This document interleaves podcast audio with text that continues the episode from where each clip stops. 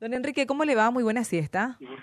¿Qué tal, Fabi? ¿Cómo estás? Es un gusto saludarte a vos, a Guille, a la audiencia, a las órdenes. ¿Qué tal, Enrique? ¿Cómo anda, Guille? Todo bien.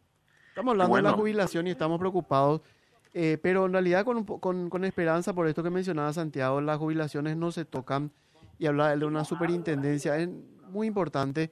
Y Fabi nos contaba en relación hay a... cifras terribles. Ah, claro, los números de la gente que está formalizada sí, y la que no. Sí, claro que sí. El, fíjate, números que hablan del 21% aporta una de las cajas. O sea, imagínate de cada 10 trabajadores que tenemos 3.700.000 personas en la fuerza de trabajo, lo que era antes la PEA, eh, y otra vez eh, tenemos 335.000 personas, eh, trabajadores públicos, tenemos 1.407.000 eh, asalariados privados de ese número, ¿verdad? De ambos últimos dos números, solo el 21% aproximadamente eh, aporta una de las cajas, eh, Guille Fabi. Qué, terrible. estamos hablando de IPS. No, no solo de IPS, Guille, tenemos también todo lo que tiene que ver, como mencionamos, la parte pública, estamos hablando de la caja fiscal, pero sí, Guille, tenemos que decir que entre la caja fiscal y la caja IPS, ¿verdad? Eh, estamos hablando de prácticamente el 70% de lo que es el, la gente jubilada. Después tenemos la caja municipal, tenemos cajas más pequeñas, ¿verdad? Eh, eh, digamos el caso de las cajas de las binacionales y demás.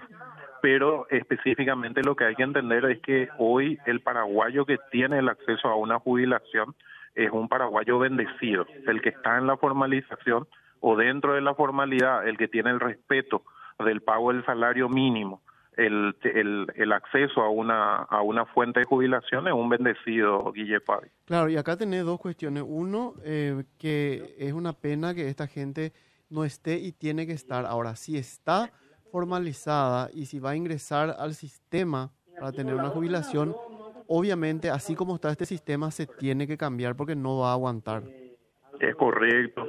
Y nosotros tenemos también otra vez algunas anomalías, Guille, eh, Fabi, que tenemos que ponerlo sobre la mesa.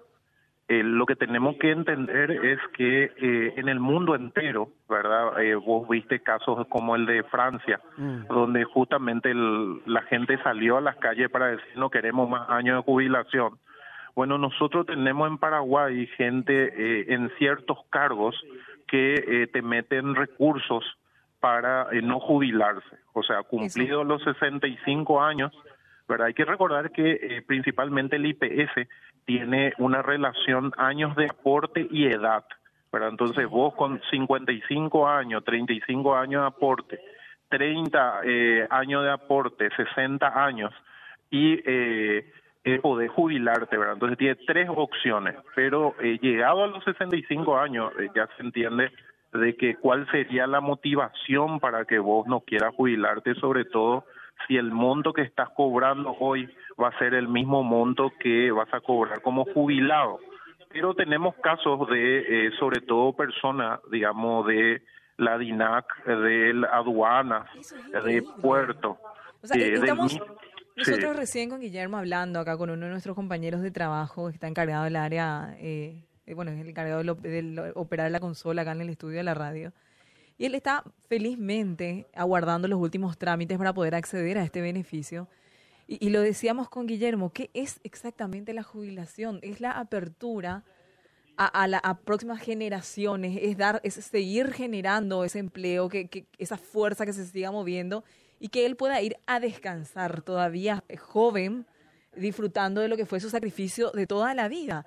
Pero es increíble que vos ahora nos estés diciendo que hay gente que recurre al sistema judicial del Paraguay para no jubilarse. O sea, acá mi compañero Ulti está loco por jubilarse y hay gente que no quiere hacerlo. Bueno, pero hay que ver por qué no quiere. Eso es lo que nos está diciendo ahora Enrique López Arce. Son, en, son personas que, por ejemplo, están encargados del control de aduanas, mm. control del aeropuerto. Entonces, ahí hay una suspicacia, ¿verdad? Y llamamos poderosamente la atención de eh, hay que permitir el acceso a las nuevas generaciones pero sobre todo decir también de que lo que más preocupa es que eh, están teniendo eh, respuesta a favor se está dando a lugar a estos pedidos de no jubilación Entonces, por un lado, nosotros creemos de que eh, tiene que haber oportunidades, el, la calidad de vida significa jubilarte, digamos, en un tiempo determinado. Eh, ¿Quién no se quiere jubilar antes, verdad? Y sobre todo si vas a tener el mismo salario pero nos llama poderosamente la atención, puede generar jurisprudencia peligrosa, ¿verdad? En algún momento la gente puede decir, pero en Paraguay no, no se quieren los jubilar, mira cuánto tenemos 100 acciones para no jubilarse. O sea, la gente quiere trabajar más años. Bueno, señor, eh, son algunos los que quieren trabajar y llamar la atención también a los señores miembros de la Corte Suprema, por favor, ¿verdad? Estos, estos casos tienen que analizarse mejor, pero no, de buena primera decimos que generan un precedente nefasto. Pero Enrique, vos que manejas muchísimo lo que tiene que ver con la fuerza laboral, eh, con lo que tienen que ver los cargos, las categorías de, salarios también al respecto, estos casos que nos estás eh, presentando, que nos estás contando, el operador, el, encargado de control de la aduana o del aeropuerto, por ejemplo, hablamos de, trabajadores que cobran mucho dinero. Bueno, ahí el, lo que está lo que está mencionando Fabi, yo creo que es la pregunta de examen final. ¿verdad? Lo que nosotros estamos hablando es de personas que cobran eh, un buen salario, pero eh, hay una suspicacia, ¿verdad? Tenemos que decirlo. Eh, está lo que mucha gente dice, no tenemos manera de probar, pero se, se estima de que en muchos casos, nosotros estamos a favor de la transparencia, pero se estima de que ahí hay también un extra, ¿verdad? Justamente ah. puede ser, es una hipótesis, ¿verdad? Eh, y, tiene que controlarse el que nada debe, nada teme, pero justo los cargos de control donde eh, podría haber extras, ¿verdad? Eh, son los que las personas no quieren jubilarse, entonces más poderosamente llama la atención. Pero en ese em, sentido no estamos hablando de beneficios propios del puesto, legalmente hablando o que queden documentados, ¿verdad? Así mismo. Estamos hablando de cosas irregulares que no deberían existir ni en la función pública ni en la privada. por algo se aferran a, este cargo, ¿verdad? Pues yo estaría en mi casa feliz, disfrutando de mi familia, cuidando mi jardín, eh, no sé, las ganas de jubilarme me sobran, pero están en cambio de estos eh, compatriotas que lo que quieren es seguir y seguir en el, en el puesto, ¿verdad? Yo no te jubilado todavía, vos qué querés que te diga, con la fuerza que tenés todavía tenés mucho para, para dar, pero también se da mucho eso, esa venía siendo la mentalidad, Enrique, de que la gente se jubile lo antes posible para disfrutar de la vida, ¿verdad? No que se jubile a los 70 años cuando ya eh, las fuerzas en gran parte te han abandonado, sino y además también para darle lo antes posible un lugar a los más jóvenes que están viniendo. Así mismo, eh, Guille, estás tocando eh, justamente lo fundamental, o sea, la calidad de vida. Fíjate que normalmente el rango de jubilación depende de los años, lo decíamos recién, pero empieza a los 55, ¿verdad? A los 55, a los 60 o a los 65. A los 65 años, ya lo decíamos bien en esta conversación, lo óptimo o lo ideal sería de que la gente ya disfrute tantos años de, de aporte, eh, de tantos años de, de trabajo, y hay que decirlo, el trabajo nunca es fácil. Entonces, por eso llama poderosamente la atención esto que eh, estamos mencionando. ¿Por qué a los 65 años, si vas a tener el mismo salario que eh, trabajando jubilado, no querés jubilarte? Mm. Por eso es que, y con todo lo que decimos, en el mundo entero, ¿verdad? Eh, la gente no quiere trabajar más, por el contrario, quiere trabajar menos años, ¿verdad? Entonces, eh, ¿por qué en Paraguay la gente quiere trabajar algo, tiene que trabajar más años? Rarísimo y preocupa. Preocupa porque después de esto, de estas, de estas respuestas de la Corte, donde hacen al lugar a los pedidos, más y más gente está pidiendo. Entonces es un precedente muy negativo y llamamos la atención sobre esto. No, no, no es lo normal ni lo natural y desde mi punto de vista no debería aprobarse estos casos. Claro. Eh, por eso es importante esta propuesta de, de, de, Santi porque nos afecta a absolutamente todos.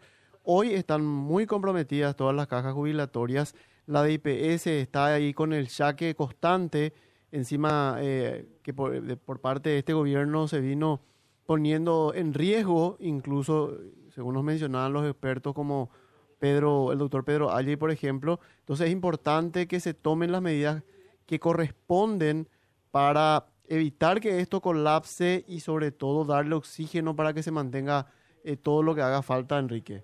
Así mismo. Y sobre todo con transparencia, ¿verdad? Todo tiene que ser transparente. Nosotros creemos de que eh, específicamente eh, es el momento de que haya una superintendencia de seguro, pero digamos completamente transparente, eh, abierto, sin intereses oscuros y eh, lo más importante, sin personas privilegiadas, ¿verdad? No de, tenemos que tener, lo dice la misma Constitución Nacional, todos debemos tener las mismas oportunidades, no eh, gente en ciertos lugares de control justamente eh, pedir trabajar más, pedir trabajar y quedarse más en el lugar, atornillarse al cargo.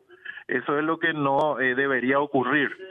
Hay muchas cosas que mejorar. Eh, nosotros lastimosamente de cada de cada 10 paraguayos, eh, fíjate que prácticamente 8 son los que no tienen acceso a, a, la formalidad, entonces hay que impulsar la formalidad. Ese es el camino para salir adelante. O sea que 8 de cada 10 paraguayos nunca van a llegar a jubilarse. Es probable. Fíjate que nuestros números eh, te los doy.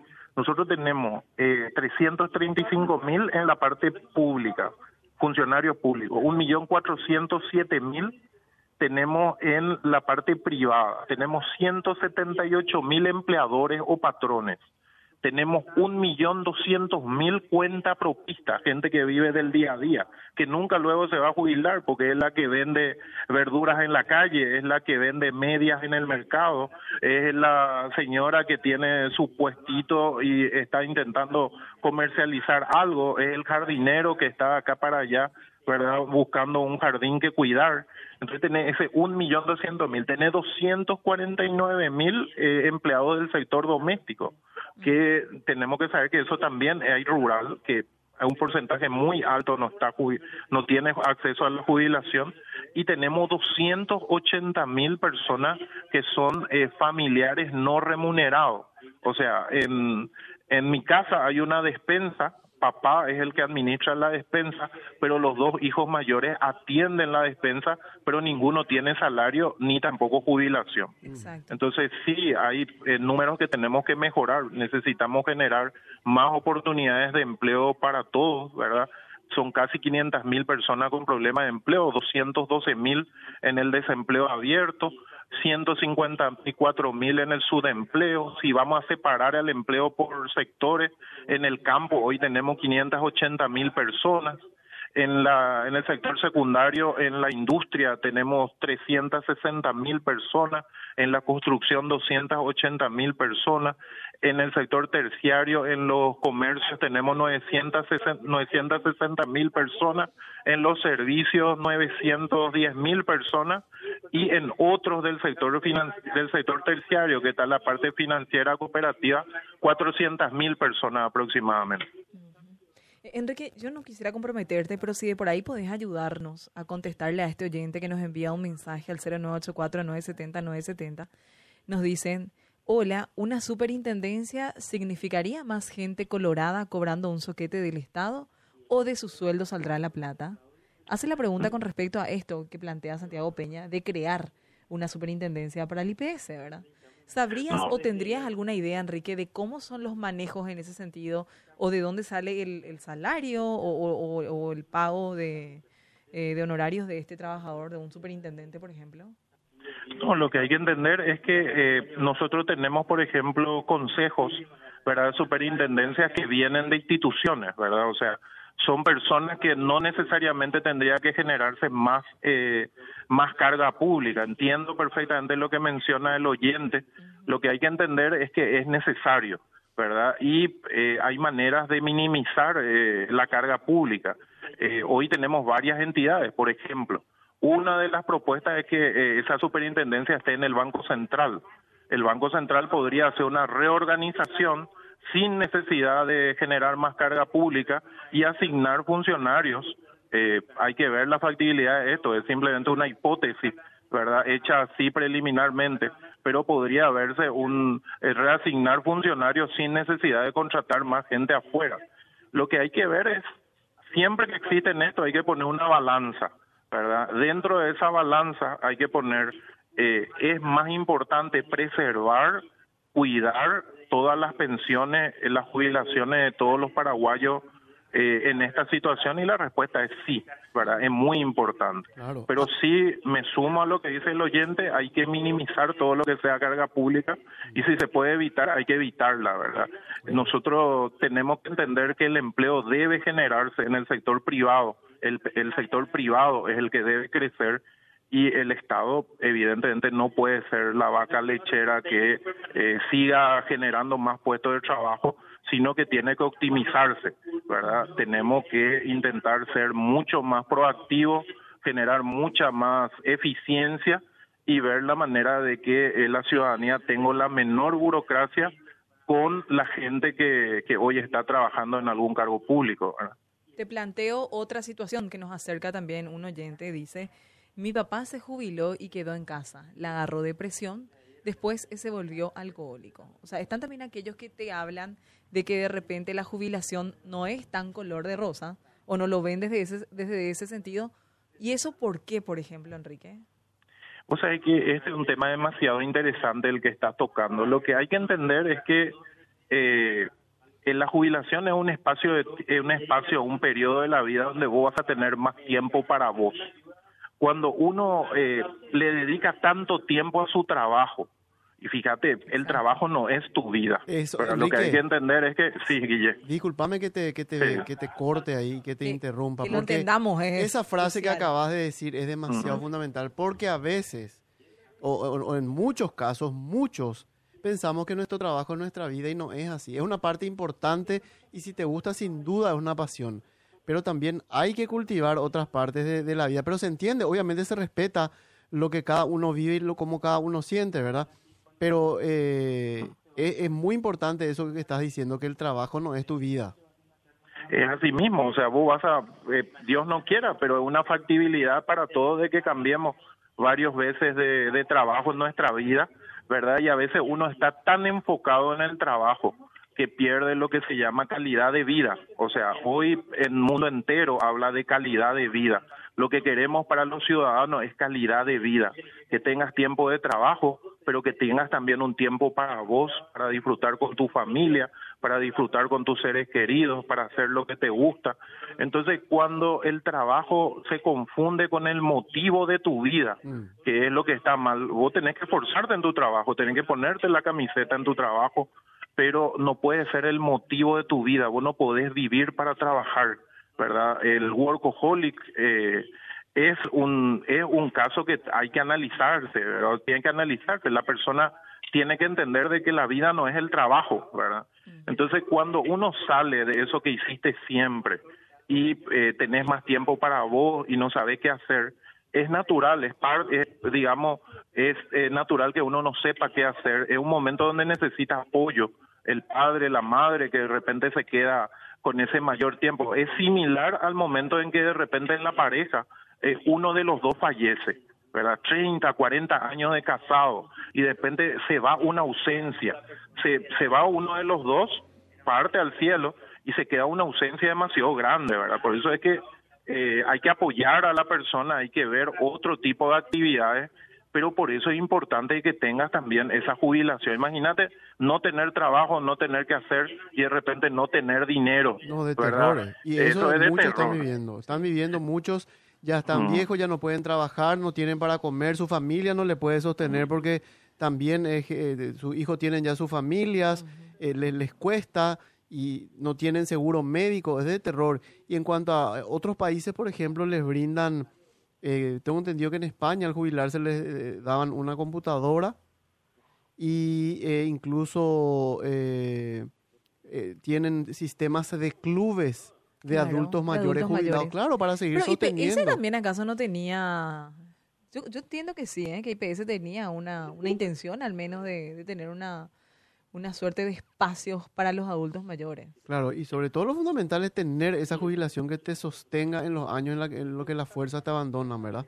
Ya no podés trabajar para comer, no decimos no para ningún lujo, para comer, entonces que tengas ese, ese backup económico y para eso es importante eh, esta, algo se tiene que hacer. Estas medidas. Claro, alguna medida se tiene que tomar porque las cajas están por irse a la B, esa es la verdad. Y por otro lado también lo que decía Enrique, generar fuentes de trabajo. Eh, así mío. Guille, Enrique, ustedes saben que este programa lo hacemos con los oyentes justamente. Yo quiero aprovechar nada más que lo tenemos en línea el experto de empleos porque nos están llegando un montón de, de mensajes al WhatsApp. Me dice esta persona, nosotros somos funcionarios públicos con 26 y 30 años de antigüedad, pero no queremos jubilarnos porque apenas ganamos más del mínimo. Aportamos el 16% a Hacienda y esperamos mejorar para poder subsistir. La mayoría ya cumplimos los 65 años, por lo menos tenemos un seguro médico y seguimos esperando mejorar nuestros salarios. El funcionario público que se jubila no tiene seguro médico, ¿verdad? Eh, bueno, hay un tiempo en que sí, pero luego, eh, digamos, depende de la caja. En el caso de IPS sí tiene cobertura. IPS sí, pero el funcionario, el funcionario público creo que eh, se jubila en IPS o no. No. Mm, eso no, el funcionario público creo que no, ¿eh? Ese es un buen punto. No, y por eso y no tienen seguro médico. No, pero hay algo más importante. Es cierto eso, Guille, pero hay algo más importante que mencionaba el, el, el, oyente que sí es un motivo interesante, ¿verdad? Cuando de repente vos tenés, eh, llegaste a tus 55 a tus 60 años, pero tu salario es tan bajo, ¿verdad? Está con el dos y medio y vas a cobrar el mismo dos y medio, pero eh, de repente voy a decir, no, déjame unos años más para intentar generar un cargo más importante, tener más plata con la cual jubilarme, o a lo mejor de repente recién eh, tuviste un buen salario, y querés quedarte un poco más para tener, digamos, el aporte suficiente para jubilar. Esa antigüedad. Ese, ese sí es un caso interesante. Ahora, si vos ya estás con ese mejor salario, y eso eh, necesita un año más. Ese sí es un justificativo interesante, válido, Guille. No como el que decíamos, el que ya gan el que ya gana 6 millones y te vas a jubilar con 6 millones y ese y, pero hay dos situaciones ahí que tienen que analizarse, por eso hay que analizar caso por caso. Si es que vos no tenés todavía el cargo importante y estás esperando y ya tenés 65 años, ahí no hay mucho que esperar, hermano. Si en todo en este tiempo no conseguiste ese cargo, ¿quién nos dice que si te dejamos años más, vas a conseguir en esos cinco años el mejor cargo. Entonces, hay que analizar cargo por cargo eh, o caso por caso, digo bien, pero eh, lo importante es, digamos, entender de que las reglas tienen que ser para todos por igual, ¿verdad? Puede haber una excepción, pero la excepción tiene que estar bien eh, justificada y en ningún caso puede ser esto como lo que estábamos mencionando, sí como lo que menciona el oyente. Aprovecho y cuento de que hoy hicimos una feria de empleos ahí en el Super Gran Vía de Mariscal López y Madame Lynch, ahí cerca de la, no muy lejos de la 970, donde eh, tenía que ver con lluvia fuerte esta mañana, más de 200 personas se acercaron a esa feria porque era la única feria que da oportunidad a personas de 40, de 50, de 60, donde uno quiere trabajar todavía, ¿verdad? Donde uno necesita trabajar todavía es muy importante ese tipo de feria y no discriminar por la edad, porque lastimosamente está ocurriendo de que hay un porcentaje alto de anuncios donde dicen hasta los 35 años nada más. Enrique, muchísimas gracias por tu tiempo, por estos minutos para la 970. No, yo soy el agradecido, un gran abrazo a ambos y bueno, eh, el WhatsApp mío es el 991 700 370 y está abierto a todos para más informaciones o para ayudar de lo que podamos. Un gran abrazo. Hasta luego, Enrique López Arce, experto justamente en